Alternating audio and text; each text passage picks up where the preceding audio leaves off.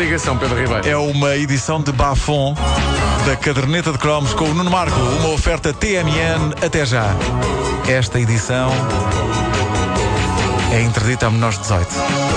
Este cromo merece uma música devidamente aeronáutica e eu proponho Concorde, o hino instrumental ao famoso avião, composto por esse rei francês das orquestras nas décadas de 70 e 80, que era Frank Purcell.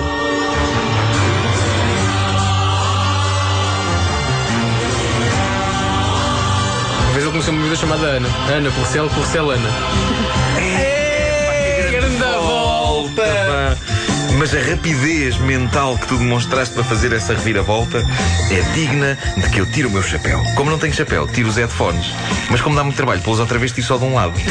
Bom, eh, isto é magnífico e isto, isto podia estimular-nos a falar sobre esse cromo dourado que era o Concorde, esse gigante dos ares, tristemente extinto hoje em dia.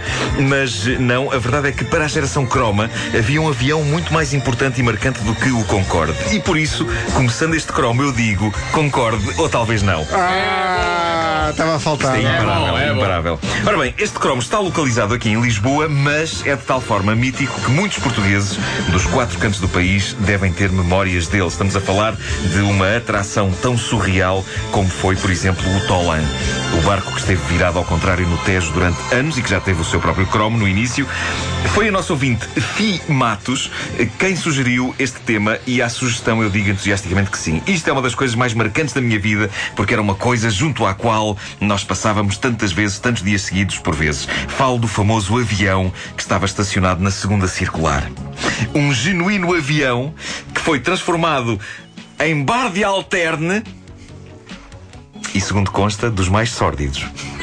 Já que em 2007, o ano em que acabaria por ser demolido, foi cenário de um atentado que provocou uma morte e que serviu para confirmar que o nosso país de brandos costumes tem de facto um submundo do crime, com gangsters e tudo. Mas muito antes disso, e durante cerca de 30 anos, aquele avião era um verdadeiro monumento da cidade. Reparem no que diz a nossa ouvinte, a Fi Matos. A pedido das minhas filhas e amiguinhas, aqui fica a sugestão para um cromo de super avião que existia à entrada de Lisboa, via norte, já na segunda circular, e que tinha como nome Showgirls. Na verdade, eu acho que o nome era mesmo o avião. Era mas, o avião. Mas aquilo tinha um letreiro Era. onde se podia ler Showgirls e, que- e era iluminado, não era? Sabes que eu durante muito tempo, quando passava por lá, quando era miúdo, a, a primeira dúvida era como é que o avião veio aqui parar. É, Epá, sem sim, dúvida. sim, sim, sim. Epá, isso era uma das grandes angústias. Como é- Deve ter havido um dia em que saiu de figo maduro, não é? Saiam da frente. E pronto. Epá, ele se calhar voou para ali. Epá, não, não, é, é Mas incrível. o que me inquieta não é isso. O que inquieta é que este cromo é pedido de filhinhas. É, é. Tinha uma dúvida. E, e olha que faz sentido, olha que faz sentido. Continuando, continuando a ler o que diz a nossa ouvinte, era interessante ouvir as respostas que os papás davam às variadas perguntas das filhotas. No meu caso, eu dizia tratar-se de um restaurante para pessoas crescidas. Mas era uma festa sempre que lá passávamos e vinha sempre a mesma pergunta: quando é que podemos ir lá jantar? Isto é incrível porque este pensamento passava pela cabeça de todos os miúdos de várias gerações ao longo dos últimos 30 e tal anos. Eu diria mesmo que é provavelmente a situação mais mal resolvida da vida de uma quantidade incrível de pessoas, incluindo a minha. Um avião que é um restaurante. Como é que aquilo podia ser só para adultos? O mero conceito daquilo é do mais infantil e delirante que pode haver. Um restaurante em forma de avião. E quando eu digo que é a situação mais mal resolvida da vida de muita gente, é porque, como é evidente, muitos de nós nunca vimos aquele avião por dentro, nem teremos agora a possibilidade de o ver. É uma situação da nossa vida que não está nem nunca estará fechada. E o sacana do Vasco Palmeirim viu o avião por dentro. Oh yeah, baby! Tu oh, foste lá. yeah. Ele, ele esteve lá lá. dentro e numa despedida de solteiro. É verdade, é verdade. Despedido de solteiro do meu amigo André Souza. André, se estiveres a ouvir, grande abraço. Mulher do André, se estiveres a ouvir, é mentira. é mentira. Mas, mas qual- quais são as tuas memórias do, do que aquilo era por dentro? Pá, aquilo, aquilo era. ahm, agora podemos falar daquilo, não é? Aquilo era portanto, a fuselagem do avião, o avião em si, com bancos ah, ao comprido. Percebes? Portanto, ia um, um, um banco grande de cada lado do avião. Depois havia várias mesas. Ao centro do avião, ah, portanto, entre as filas, vá lá, 16 e 17, ah, havia um varão. Ah, bom. Havia um varão. Incrível. O- Eu achava que havia vários varões, Não, havia não, um não. varão. Havia- Acho que, se calhar até havia dois, um ao entrada e um ao meio. Mas o central, já, o central. tu já não Sim. estavas a ver bem, portanto só viste. Ok, exato. Então, e no central ah, era onde as bailarinas ah, iam lá, iam Bailavam, revezando, no fundo. iam lá de 5 em 5 minutos, não é? Ah, fazer o seu show de strip Sim. no varão. E antes de cada uma entrar, ouvia-se o, piloto. dizendo O na piloto. cabine de som. E agora peço uma salva de palmas para, para, para a nossa hospedeira Marlene. Ah, é hospedeira. Claro, Mas eu gostava era que o piloto falasse mesmo. Listen, gentlemen,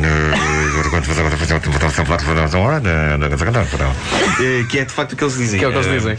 Mas foi Ah, marcante, ainda- marcante para ti. O espaço era esconso. O espaço é? era, muito pequeno, as pessoas estavam demasiado apertadas. Levando ao contacto físico involuntário. Epá, sim, e depois, ah, pelo menos da, noite, só estive lá uma vez, da noite em que eu estive lá, ah, que só uma, Claro, claro. era estranho porque ah, as pessoas que compravam as, as, famosas míticas table dances, em que depois as bailarinas é ah, iam dançar, Interagir, ao- mas não demasiado, porque para isso havia outra situação, ah, mas só o, o chamado, termo técnico, o roça-roça, não é?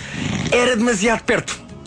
Percebes? Vias muito bem, Portanto, mas se calhar demasiado bem. Chamado mamilo em Estava a altitude. acontecer uma table dance para um senhor, corria-se o risco de um outro senhor que estava lá só para levar para beber um copo, a levar com, com um rabiosque Sim, eh, tipo sim, na cara, sim. tipo, oh minha senhora, olha que eu estou Claro. a beber, agora entornou-me o copo todo por cima. E depois ainda havia a mítica cortina, não é? Onde para lá da cortina, se sabe lá Deus o que acontecia, mas era onde aconteceu os privados. Incrível, incrível. Agora, em miúdos estava fora de questão irmos lá.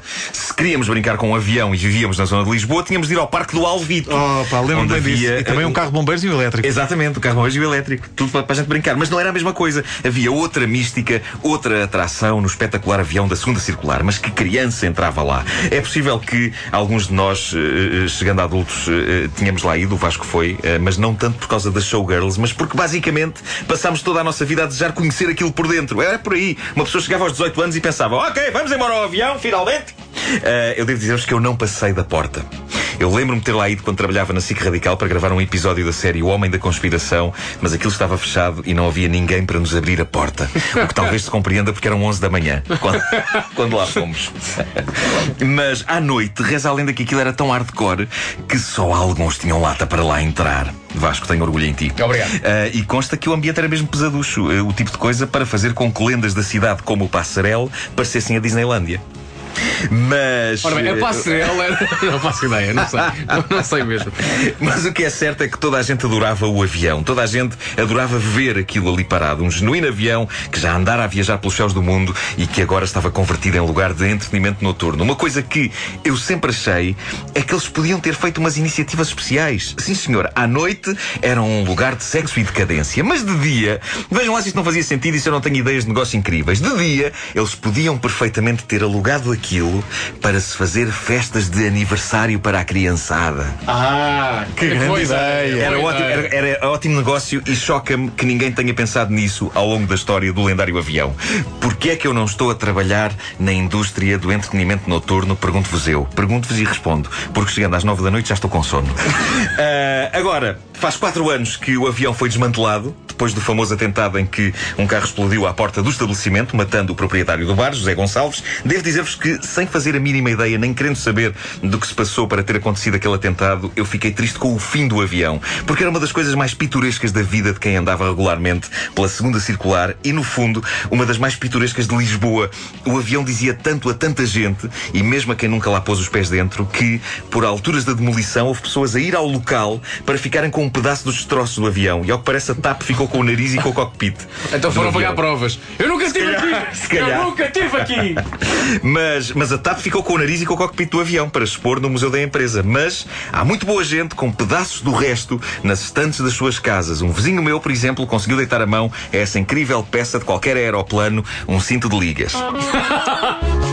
Adorava que ouvintes nossos que tenham visitado o avião por dentro também partilhem connosco as suas memórias da experiência. Lembrem-se só que estão crianças a ouvir e que por isso devem usar imagens poéticas para falar de coisas como as glândulas mamárias. Proponho que nas vossas mensagens usem a palavra as fofinhas.